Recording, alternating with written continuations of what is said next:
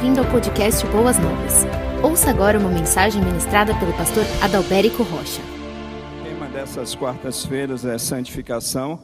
O pastor Wagner, na última quarta-feira, quarta-feira passada, falou a respeito desse tema, fazendo uma, uma belíssima introdução, uma introdução muito clara e que já abençoou demais as nossas vidas. E a nossa oração é que Deus abençoe cada um de vocês nessa noite através da sua palavra. Tem o texto aqui de 1 de João, primeira carta de João, capítulo 1, do versículo 5 até o versículo 10. E o texto diz assim: primeira carta de João, capítulo 1, versículo 5 até o versículo 10. Esta é a mensagem que dele ouvimos e transmitimos a vocês. Deus é luz nele não há treva alguma.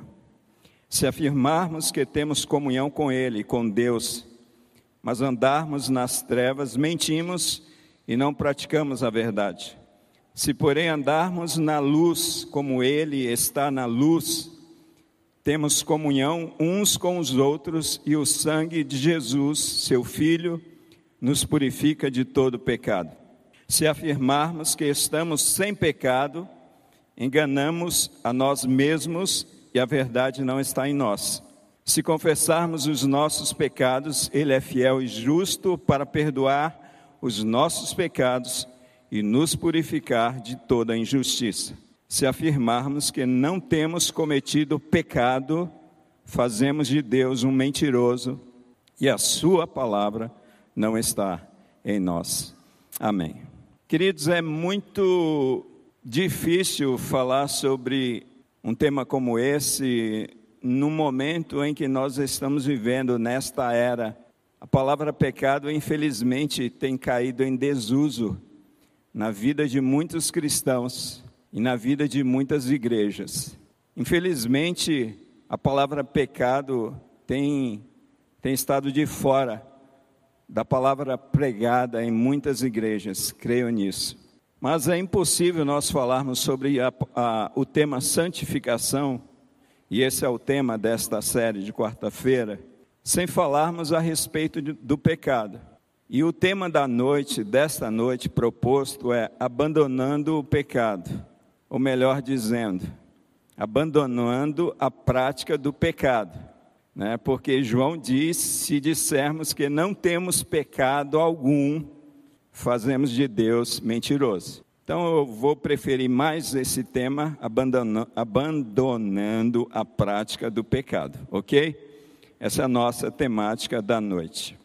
Muito bem, numa determinada ocasião, ouvindo um pastor pregando sobre o tema santificação, aquele pastor falou da experiência de um determinado pastor que estava assumindo num, num processo de sucessão pastoral uma outra igreja. E aquele pastor que assumia aquela igreja estava bem animado para pastorear aquela igreja. Só que antes mesmo do primeiro sermão daquele pastor, os irmãos da liderança daquela igreja chamaram aquele pastor de canto e disseram assim para aquele pastor, que iria pregar o sermão de domingo: Olha, pastor, o senhor pode pregar à vontade aqui, mas o senhor, por favor, não fale de bebida alcoólica aqui, não.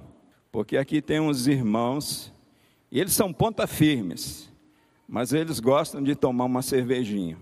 Então o pastor não fala sobre bebida alcoólica aqui, não, na sua mensagem. E o pastor ficou pensando. Daqui a pouco chegou um outro irmão e falou: Olha, pastor, o senhor aqui não pode falar sobre adultério, não. Porque tem uns irmãos, tem um irmão aqui e a, ele é um grande empresário e a contribuição dele é muito alta. Se o senhor falar sobre adultério, esse irmão vai ficar chateado e é muito provável que ele vá embora de nossa igreja. E aí chegou um outro irmão para aquele pastor e falou: Olha, pastor, o senhor não pode falar a respeito de jogos, não, porque tem uns irmãozinhos aqui, eles são ponta firme no ministério, mas eles gostam de um joguinho, gostam de fazer uma apostinha. E o pastor não pode falar sobre esse assunto aqui não, porque senão vai ficar muito ruim aí. E aí, chegou aquele domingo, aquele pastor se dirigiu ao púlpito com a Bíblia na mão, abriu a Bíblia, olhou para a congregação e disse assim: Irmãos, eu acho que eu estou num beco sem saída. Porque aqui nessa igreja a gente não pode falar sobre adultério, porque aqui nessa igreja a gente não pode falar sobre vícios, sobre bebida alcoólica, aqui nessa igreja a gente não pode falar sobre jogos. Eu não sei então o que eu vou pregar hoje. Aí um gaiato, lá do fundo do templo, falou: Pastor, pode pregar sobre judeu, não tem nenhum judeu aqui não. Então, muitas vezes, queridos, esse tema tem sido brecado, esse tema tem sido colocado de lado na vida de muitas igrejas. As pessoas têm se incomodado muito quando se fala a respeito desse tema, que é o tema do pecado.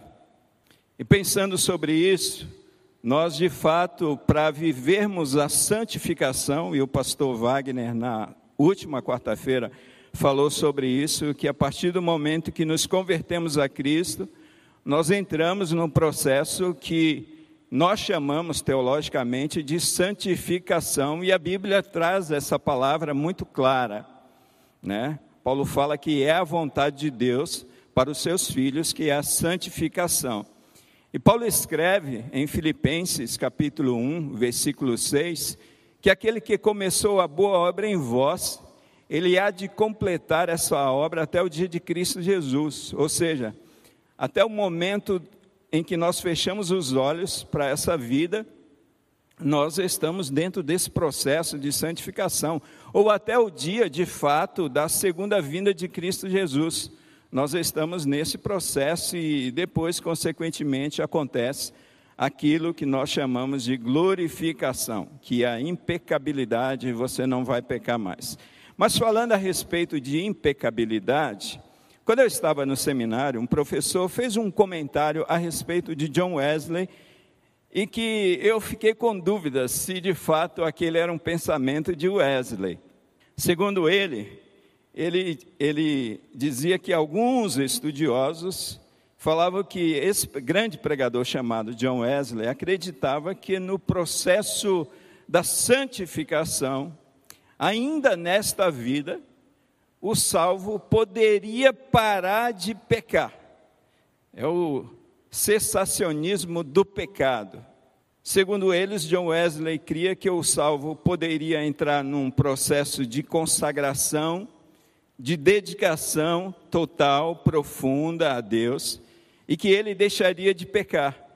E eles até, é, esses estudiosos até afirmavam que a partir desse conceito presente no coração de Wesley, que ele funda aquele chamado Clube Santo, que era um ajuntamento de jovens universitários com o propósito de se consagrarem a Deus, de se dedicarem a Deus sistematicamente, metodicamente, é por isso que daí que vem a palavra metodismo, onde eles separavam determinados horários para se dedicarem ao jejum, determinados horários eles se dedicavam à oração e determinados horários do dia eles se dedicavam ao exame, ao estudo da palavra de Deus.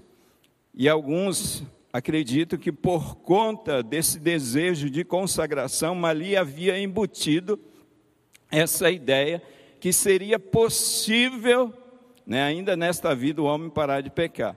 Quando nós abrimos a palavra de Deus, nós entendemos que isso é impossível. João, nesse texto, deixa isso muito claro. Se dissermos que não temos pecado, nós fazemos Deus mentiroso. Se você disser para mim que você parou de pecar, eu vou chamar um médico para te examinar, porque provavelmente você está morto. Não é verdade? Porque, irmãos, né, o pecado, ele está em nós. Agora, o que a palavra de Deus deseja nos ensinar nessa noite é que a santificação, nesse, nessa luta pela santificação, nós devemos nos empenharmos em abandonar a prática do pecado porque existem pessoas que se dizem salvas que vivem na prática do pecado. E João, no capítulo 3, da primeira, da, no, no capítulo 3, ele vai trabalhar essa questão, dizendo que aqueles que nasceram de Deus, ou seja, aqueles que foram experimentaram uma conversão genuína, essas pessoas não vivem na prática do pecado, porque a semente de Deus, e a semente é o, é o sêmen mesmo, essa é a palavra, essa é a ideia, o sêmen de Deus está nele, a semente de Deus está nele, uma nova natureza de Deus na vida dele, e por essa razão, ele não é aquela pessoa conformada com o pecado e que adormeceu no pecado.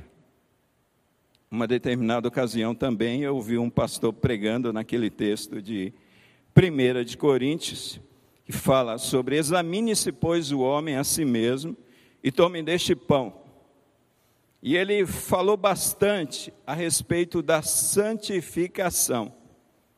Falou bastante não, da santificação, não, da justificação. Só que ele esqueceu, ele ignorou a questão da santificação, irmãos. Não existe a mínima possibilidade de uma pessoa que despreza a santificação ter de fato passado pelo processo de justificação. Aquele que foi declarado justo por Deus foi aquele que experimentou um novo nascimento, que recebeu um novo coração, que recebeu uma nova mente, que recebeu uma nova natureza. Então, essa pessoa que foi justificado, Deus coloca no coração dessa pessoa o desejo de se limpar cada vez mais, como diz a palavra de Deus. Tá certo? Então não existe a mínima possibilidade de uma pessoa de fato ter sido declarado justo e viver na prática do pecado. Por que nós devemos lutar contra o pecado? Essa é uma pergunta, amados, muito importante. A primeira coisa, você já sabe, nós devemos lutar contra o pecado porque nós fomos libertos do pecado, nós fomos tirados da, da, do lamaçal do pecado, nós pertencemos a Cristo e nós precisamos perseguir esse alvo. Tudo bem, eu sei que vocês sabem perfeitamente isso. Mas eu elenquei aqui pelo menos três pontos importantes para a gente refletir também um pouquinho antes da gente adentrar nesse texto. Porque devemos lutar contra o pecado. Porque o pecado, amados, traz prejuízos às pessoas. O pecado traz prejuízos às pessoas. Uma fake news arruína a imagem de uma pessoa, por exemplo. E quando eu estava pensando a respeito desse tema, eu me lembrei daquele conjunto chamado Catedral aquele conjunto gospel, na época não, não se falava nem a palavra gospel, era evangélico. E surgiu uma ideia, um boato, que aqueles moços eles foram convidados para participar do programa do Jô, e o Jô perguntou para eles se eles eram cristãos, porque eles cantavam música que a gente classifica como secular também. E ali disseram, surgiu essa ideia, esse boato, que eles disseram para o Jô, quando o Jô perguntou se eles eram cristãos, que eles não eram cristãos e que eles negaram a Cristo. Isso, na verdade, foi um boato. Imagina uma época onde nem tinha WhatsApp, não tinha essas redes sociais. Isso prejudicou muito aqueles moços, aqueles rapazes. Então, o pecado, ele traz prejuízos as pessoas. O egoísmo, que é pecado, por exemplo, faz com que pessoas vivam na miséria. Nós lidamos diariamente com essa realidade, onde existem pessoas numa cidade rica, como é a cidade de São Paulo, a, a cidade mais rica do país, onde pessoas vivem na miséria. Por que pessoas vivem na miséria numa cidade como essa? Por conta do pecado do egoísmo Pessoas que pensam somente em si mesmas, pensam somente nos seus próprios benefícios. Então, o pecado traz prejuízo às pessoas. As palavras, por exemplo, malignas que um pai profere ao coração, ao ouvido de filhos das crianças, palavras que ferem e que podem comprometer o futuro desses filhos. Então, por que devemos lutar contra o pecado, amados? Porque o pecado ele traz prejuízos. Tem muitas pessoas que estão sofrendo neste momento por causa do pecado de alguém, por causa do meu pecado e possivelmente por causa do seu pecado. Segundo lugar, porque o pecado traz prejuízos nos relaciona, no, no nosso relacionamento com Deus. Porque eu preciso, pastor, parar de pecar, porque eu preciso lutar contra o pecado, porque eu preciso abandonar o pecado, porque o pecado traz prejuízo ao meu relacionamento com Deus. A Bíblia diz claramente que os nossos pecados fazem separação entre nós e Deus. A Bíblia diz que nossas ações, orações, melhor dizendo, são interrompidas. Pedro fala isso, Pedro deixa claro que os homens devem erguer mãos santas a Deus, ou seja, viver uma vida sem pecado, de maneira que as suas orações não sejam interrompidas. A Bíblia diz, por exemplo, que sem a santificação ninguém verá o Senhor. E eu vejo isso aqui numa, numa dimensão tanto escatológica, sem a santificação ninguém poderá ver o Senhor, quanto nessa dimensão em que nós estamos vivendo. Porque muitas vezes, amados, nós não vemos manifestações da graça de Deus em nossas vidas, em nosso trabalho, em nossas famílias. Por quê? Porque nós estamos vivendo na prática do pecado. E o pecado prejudica o nosso relacionamento com Deus. Vocês se lembram quando Deus está encaminhando o povo com Josué para atravessar o Jordão? E Josué dá uma ordem para aquele povo: santificai-vos, porque amanhã o Senhor fará maravilhas no meio de vós. Olha, vocês precisam abandonar o pecado, vocês precisam abandonar a velha vida do Egito e viver uma nova vida, e Deus há de abençoar a vida de vocês nesta terra que vocês vão entrar. Então, primeiro, porque o pecado traz prejuízo às pessoas. Segundo, porque o pecado traz prejuízos ao nosso relacionamento com Deus. E terceiro, porque o pecado traz prejuízos para o avanço do reino de Deus sobre a face da terra. Por exemplo, Jesus disse que os fariseus eles não entravam no reino, né, eles falavam uma coisa e viviam outra. Eles falavam a respeito da justiça, da santidade de Deus, mas viviam mergulhados no pecado.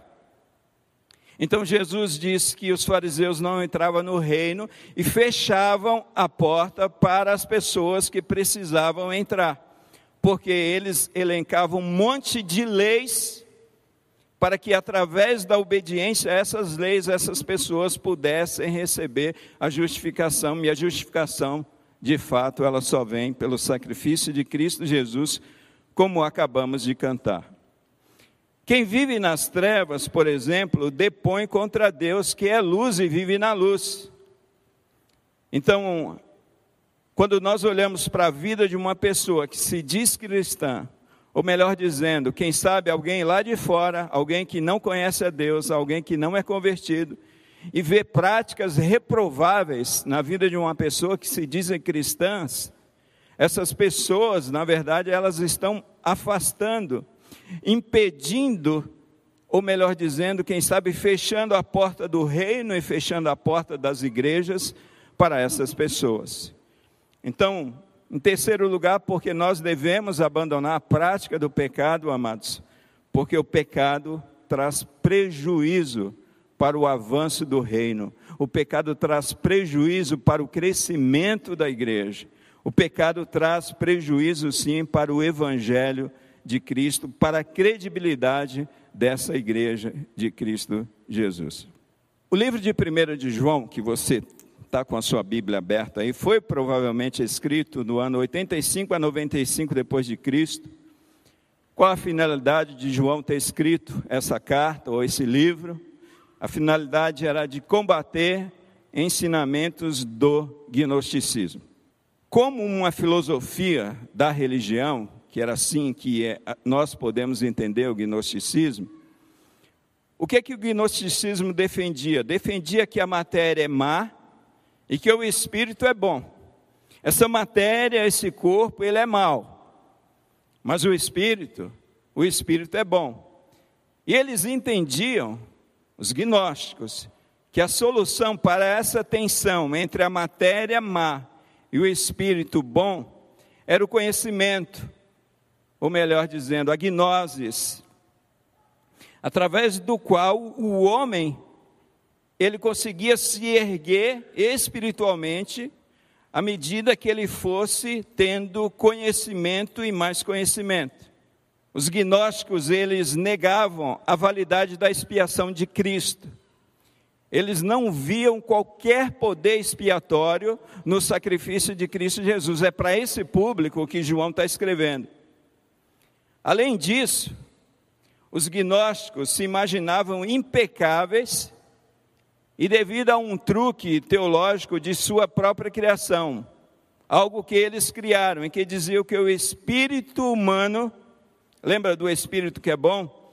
Ele não pode ser atingido pelos pecados da matéria, pelos pecados do corpo, porque o corpo é a sede do pecado, e o corpo deveria ser destruído.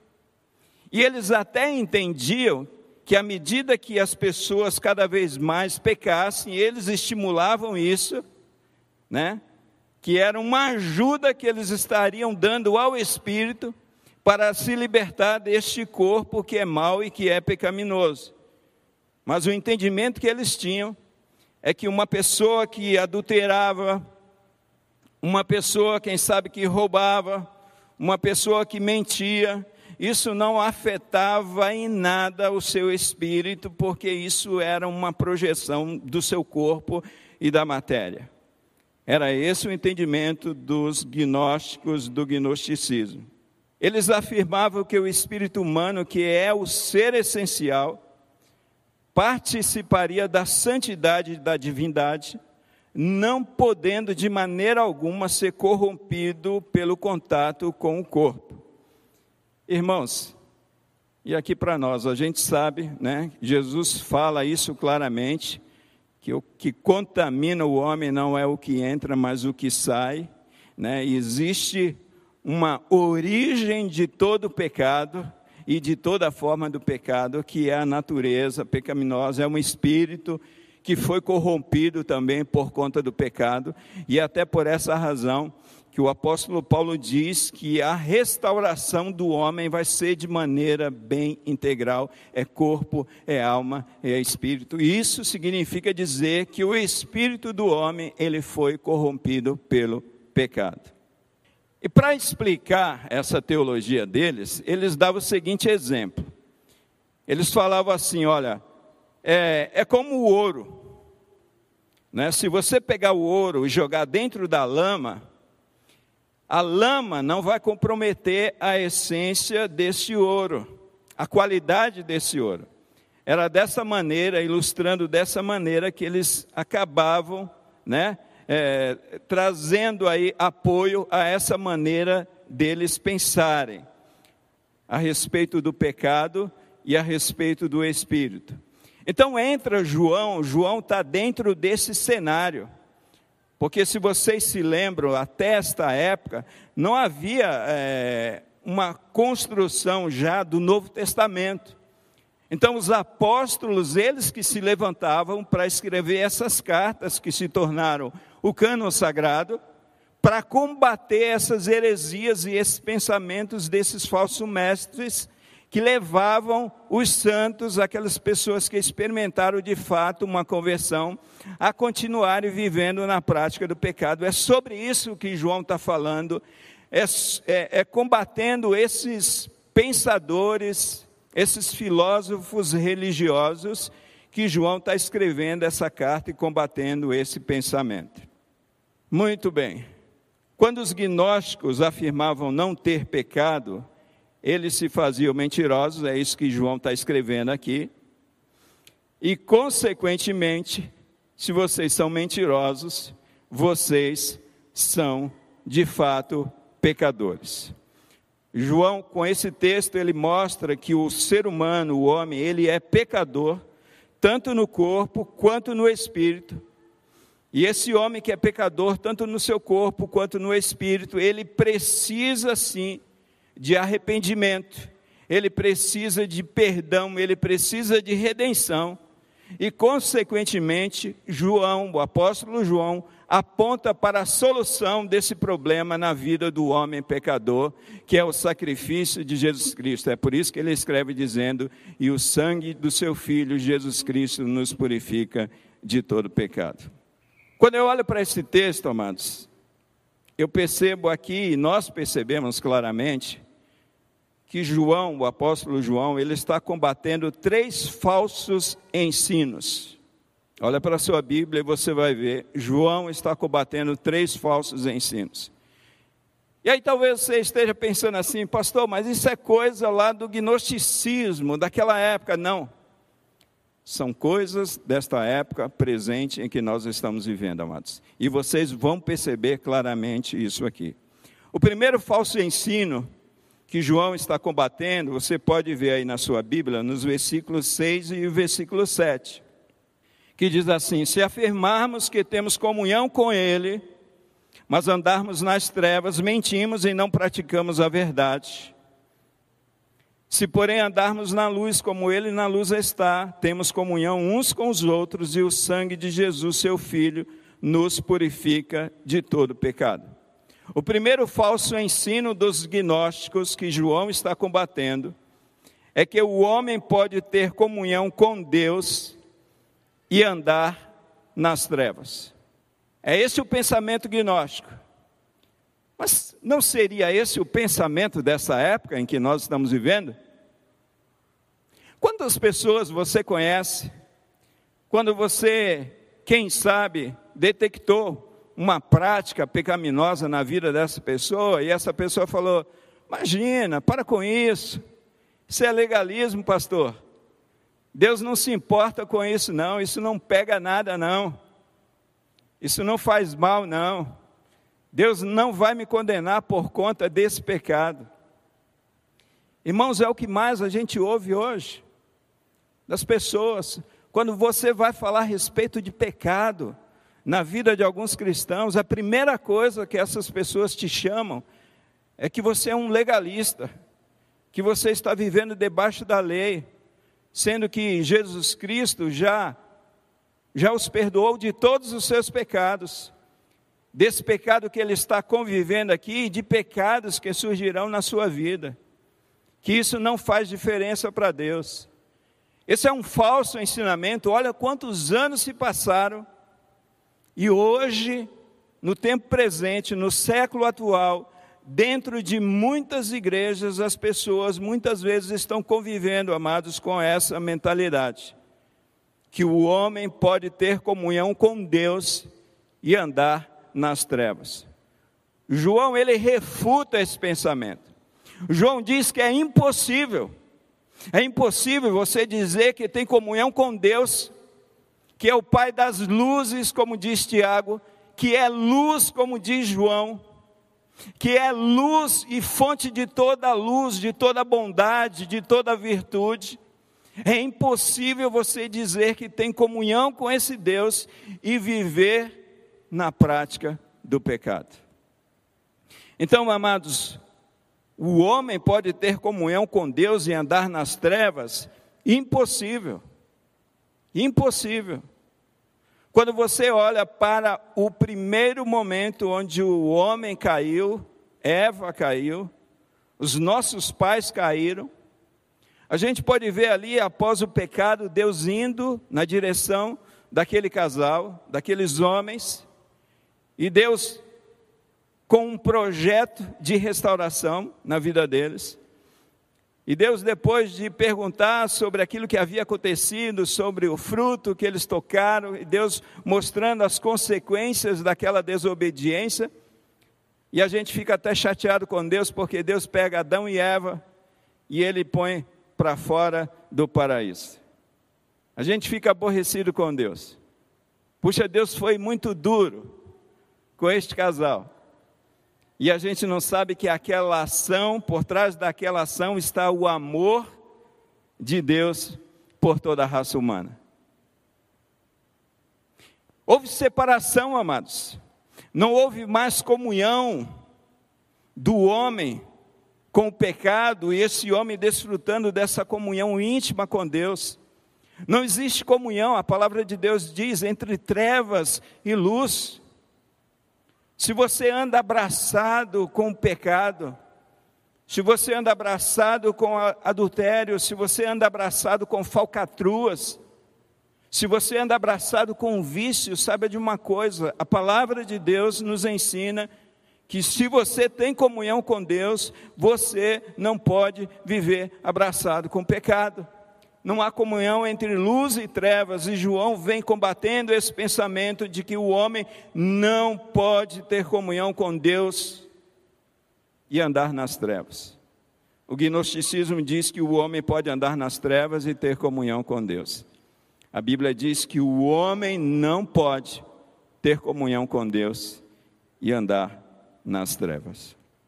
O segundo pensamento que João vem combatendo aqui, e um pensamento falso, uma ideologia falsa do gnosticismo, é que o homem não é totalmente pecador. O gnosticismo afirmava que o homem não é totalmente pecador. Versículo 8, versículo 10 diz assim: Se afirmarmos que estamos sem pecado, enganamos-nos a nós mesmos e a verdade não está em nós. E o versículo 10, João diz novamente: Se afirmarmos que não temos cometido pecado, fazemos de Deus um mentiroso e a Sua palavra não está em nós. Então, aquele pensamento que eu falei para vocês anteriormente, o que que eles acreditavam? Eles acreditavam que a carne era má, a matéria é má, mas o espírito era bom. Mas espera aí, então o homem ele não é totalmente pecador. Irmãos, e quando nós examinamos a palavra de Deus falando a respeito do pecado humano, a palavra de Deus nos mostra claramente que nós somos totalmente pecadores. Todo o nosso ser, toda a nossa essência, toda a nossa estrutura, como ser humano, ela foi contaminada pelo pecado, o pecado dos nossos pais. Os nossos pensamentos, queridos, quando a gente examina pensamentos que passam pela nossa mente, quando a gente examina atitudes que tomamos, e muitas vezes atitudes que tomamos com boas intenções, é por isso que o salmista diz assim: Olha, sonda-me, ó Deus, porque tu conheces o meu coração, vê se há em mim algum caminho mau e guia-me pelo caminho reto. Porque muitas vezes, amados, até coisas boas que projetamos, a gente não conhece as intenções do nosso coração pecaminoso. Então, os gnósticos, eles entendiam que o homem não era totalmente pecador. Eles não se sentiam pecadores. E é por isso que João vem e diz: Olha, se afirmarmos que estamos sem pecado, enganamos-nos a nós mesmos e a verdade não está em nós. Quem de nós, amados, afirma que está sem pecado? Ah, pastor, porque eu não fui fulminado ainda. Irmãos, você vê que é tudo a graça de Deus sobre as nossas vidas. Eu estou nesse púlpito aqui pregando a palavra de Deus, ensinando a igreja de Deus, mas isso não significa dizer que eu não tenho pecado, amados. Mas é o sangue de Cristo Jesus, é a graça de Deus através de Cristo Jesus. Pensem comigo. Deus não está em todos os lugares que Ele deseja estar. Essa é uma questão teológica que eu não vou entrar. Mas Deus não está presente aqui. O universo pode conter Deus. Deus é santo, é santo. Nós somos pecadores, somos pecadores, e porque não somos fulminados? Não somos fulminados por causa da graça de Deus que nos alcançou através de Cristo Jesus e até aquela graça comum a todos os homens que ainda não se arrependeram dos seus pecados e não reconheceram a Jesus Cristo como Senhor e Salvador. Mas um terceiro pensamento falso que os gnósticos tinham e defendiam é que o homem consegue, por esforço próprio, se livrar do pecado. Eles acreditavam que o ser humano, pelos seus próprios esforços, conseguia se libertar do pecado. Você já viu alguém com esse pensamento? Eu já vi muita gente com esse pensamento nessa época presente. É por isso que quando a gente aconselha algum irmão que está amarrado pelo pecado, a gente fala: olha, você precisa se lançar sobre Deus, você precisa pedir para Cristo Jesus te ajudar a se libertar disso. Porque foi Cristo que disse que sem Ele nada nós podemos fazer. E a questão do pecado, amados, é uma questão espiritual, é uma questão muito séria. E se a gente não colocar nossa dependência em Deus, em Cristo, nós não conseguiremos nos libertar. E pior, a gente não consegue nem ver o pecado. Se Deus não lançar luz através da Sua palavra, através do Seu Espírito Santo, a gente não consegue nem perceber que estamos pecando. É por isso que a Bíblia diz que um dos ministérios do Espírito Santo é convencer o homem do pecado.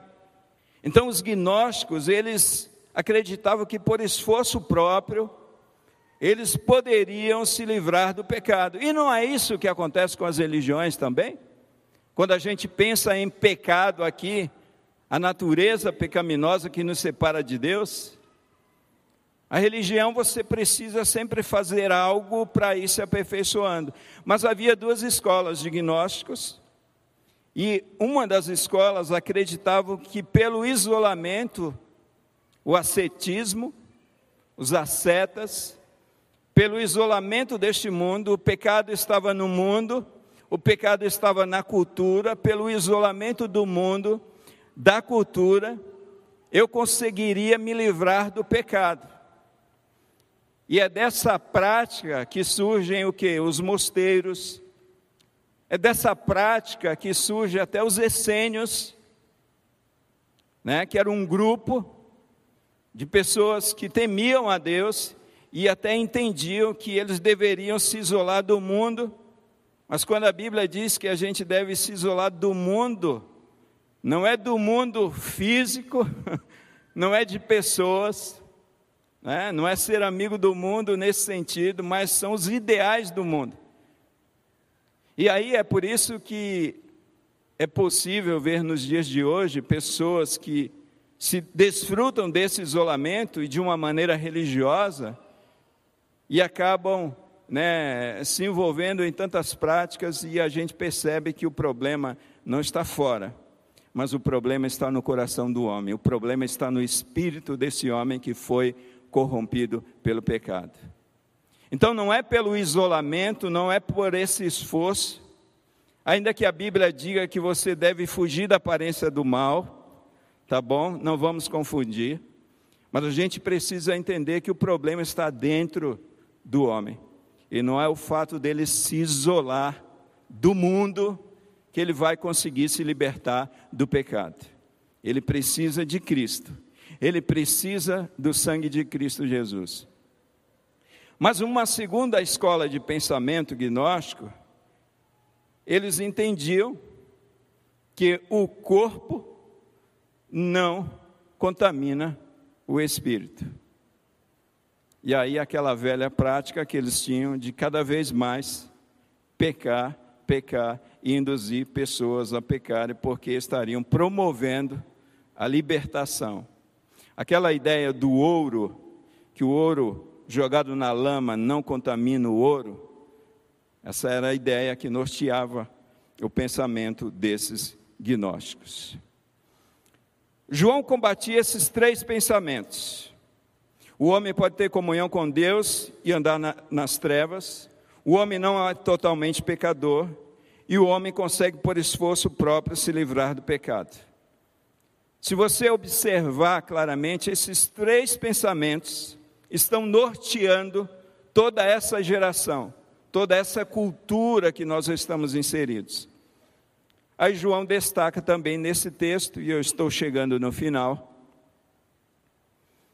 João destaca aqui três verdades eternas para nós. Como é que a gente se liberta, como é que a gente abandona, amados, a prática do pecado. João, no primeiro versículo em destaque, que é o versículo 5, ele vai dizer a mensagem que dele ouvimos e transmitimos a vocês é que Deus é luz e nele não há treva nenhuma ou trevas nenhuma. A primeira verdade inegociável, a primeira verdade que João apresenta para nós é que Deus é luz e a fonte de toda a luz. Deus é a fonte de toda a virtude. Significa dizer que o caráter de Deus é irretocável, que o caráter de Deus, amados, é santo, que Deus ele não compactua com falcatruas, Deus não compactua com adultérios, Deus não compactua com os nossos egoísmos, Deus não compactua com inveja, Deus não compactua com mal, Deus não compactua com o mal. Se vocês observarem na Bíblia, às vezes a gente olha, puxa, porque Deus mandava destruir exércitos, né? parece o Deus irado do Antigo Testamento.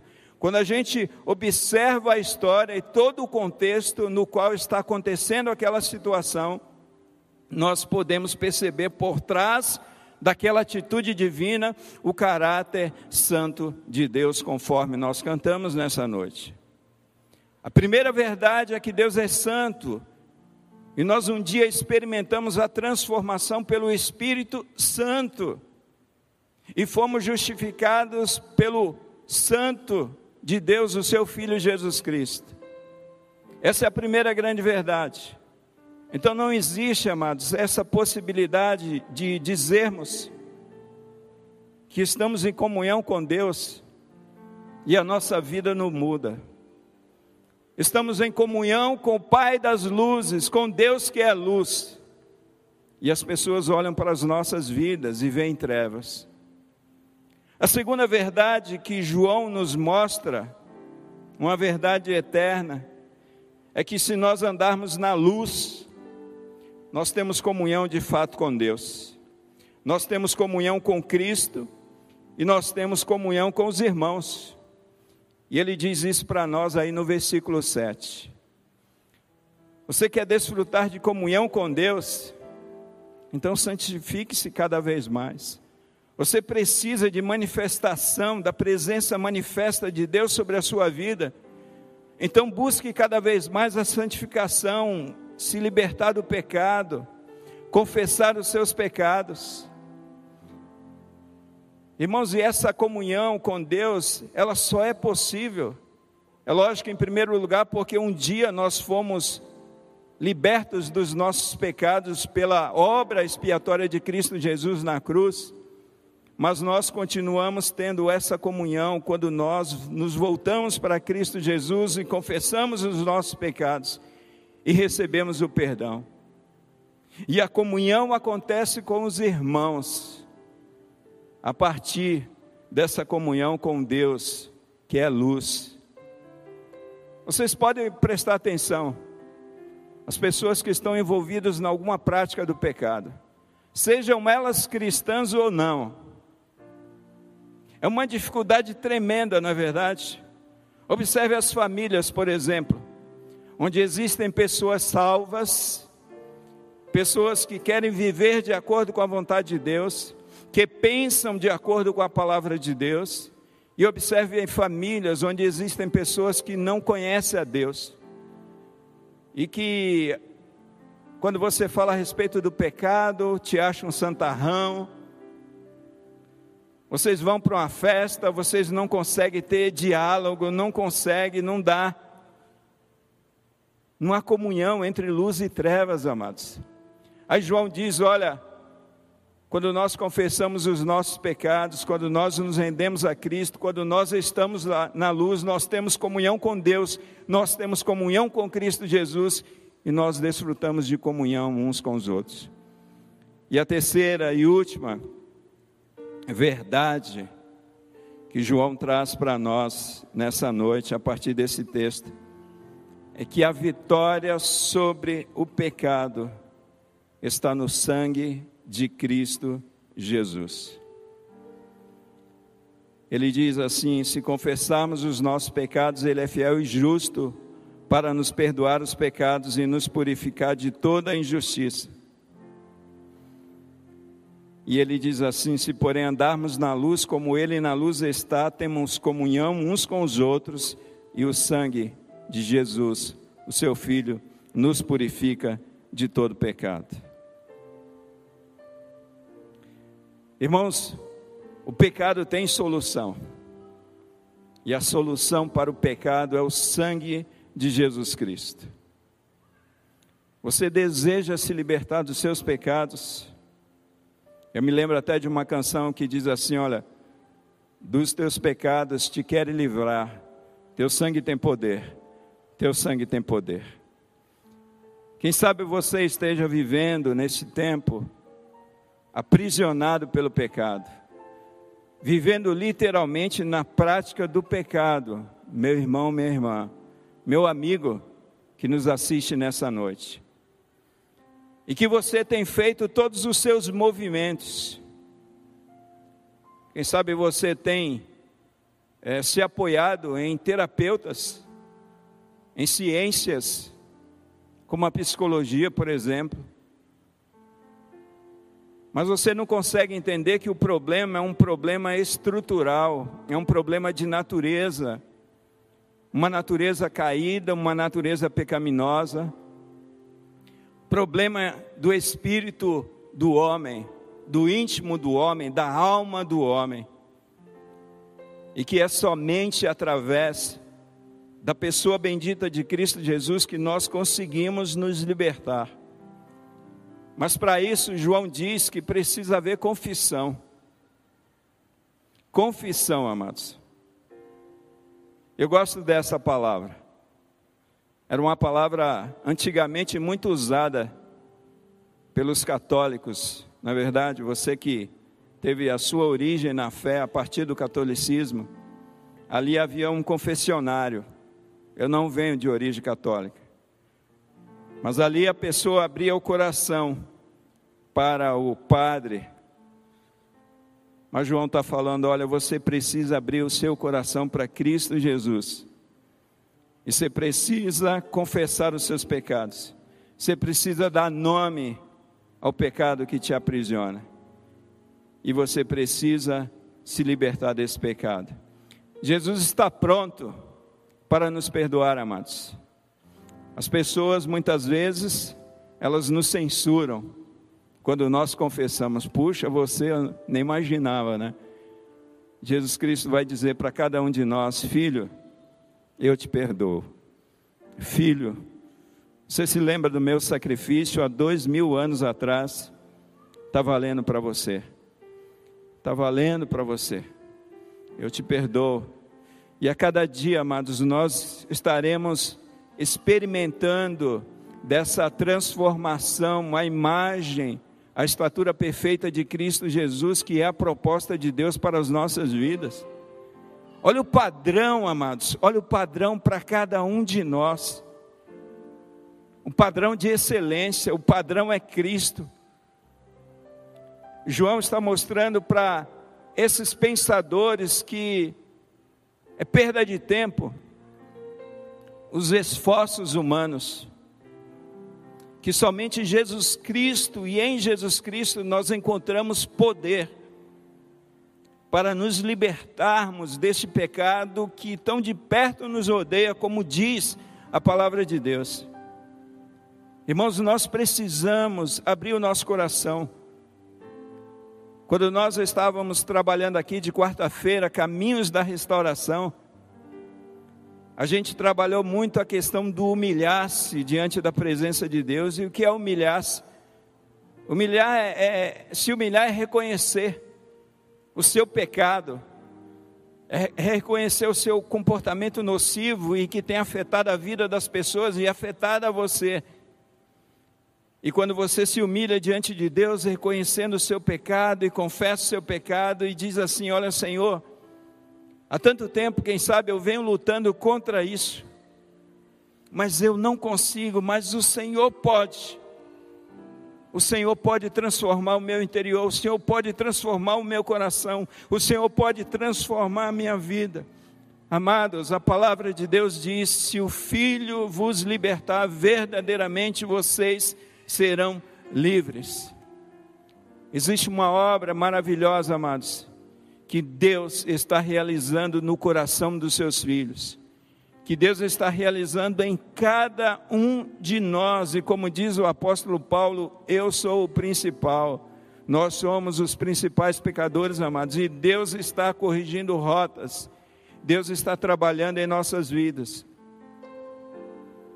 E nós precisamos conforme nos ensina João nessa noite, urgentemente, do sangue de Cristo Jesus. Sacrifício perfeito, o sangue que nos purifica de todo pecado. Eu quero orar com os irmãos, quero convidá-los a ficarem em pé nessa noite. E quero desafiá-los a colocar, quem sabe, um pecado que você ainda está tendo dificuldade na sua vida. Pedir ajuda de Deus, pedir, pedir ajuda de Cristo. Você que está aqui nesta noite, você que está nos acompanhando também pela internet. Querido Deus, amado Pai, aqui estamos diante do Senhor nesta noite, colocando nossa dependência em Cristo Jesus, no sacrifício de Cristo, no sangue do Cordeiro que nos purifica de todo pecado. Ó Pai, nós queremos dizer para Ti que nós não temos forças alguma de nós mesmos de abandonar velhas práticas que, quem sabe, estão aprisionando o nosso coração. Nós temos sim, ó Deus, uma natureza humana corrompida e que precisa da graça e do sacrifício de Cristo Jesus. Por isso, visita-nos, Senhor, nesta noite, no poder do Teu Santo Espírito, e com a Tua ajuda possamos experimentar de uma vez por todas a libertação desses pecados. Ajuda-nos, Senhor, no nosso processo de santificação, a cada dia vivido, e que tudo isso seja não para o nosso orgulho, mas para louvor e para a glória do nome de Cristo Jesus. Assim nós oramos em nome de Jesus. Amém. Você ouviu o podcast Boas Novas? Não se esqueça de seguir nosso canal para ouvir mais mensagens que edificarão a sua vida.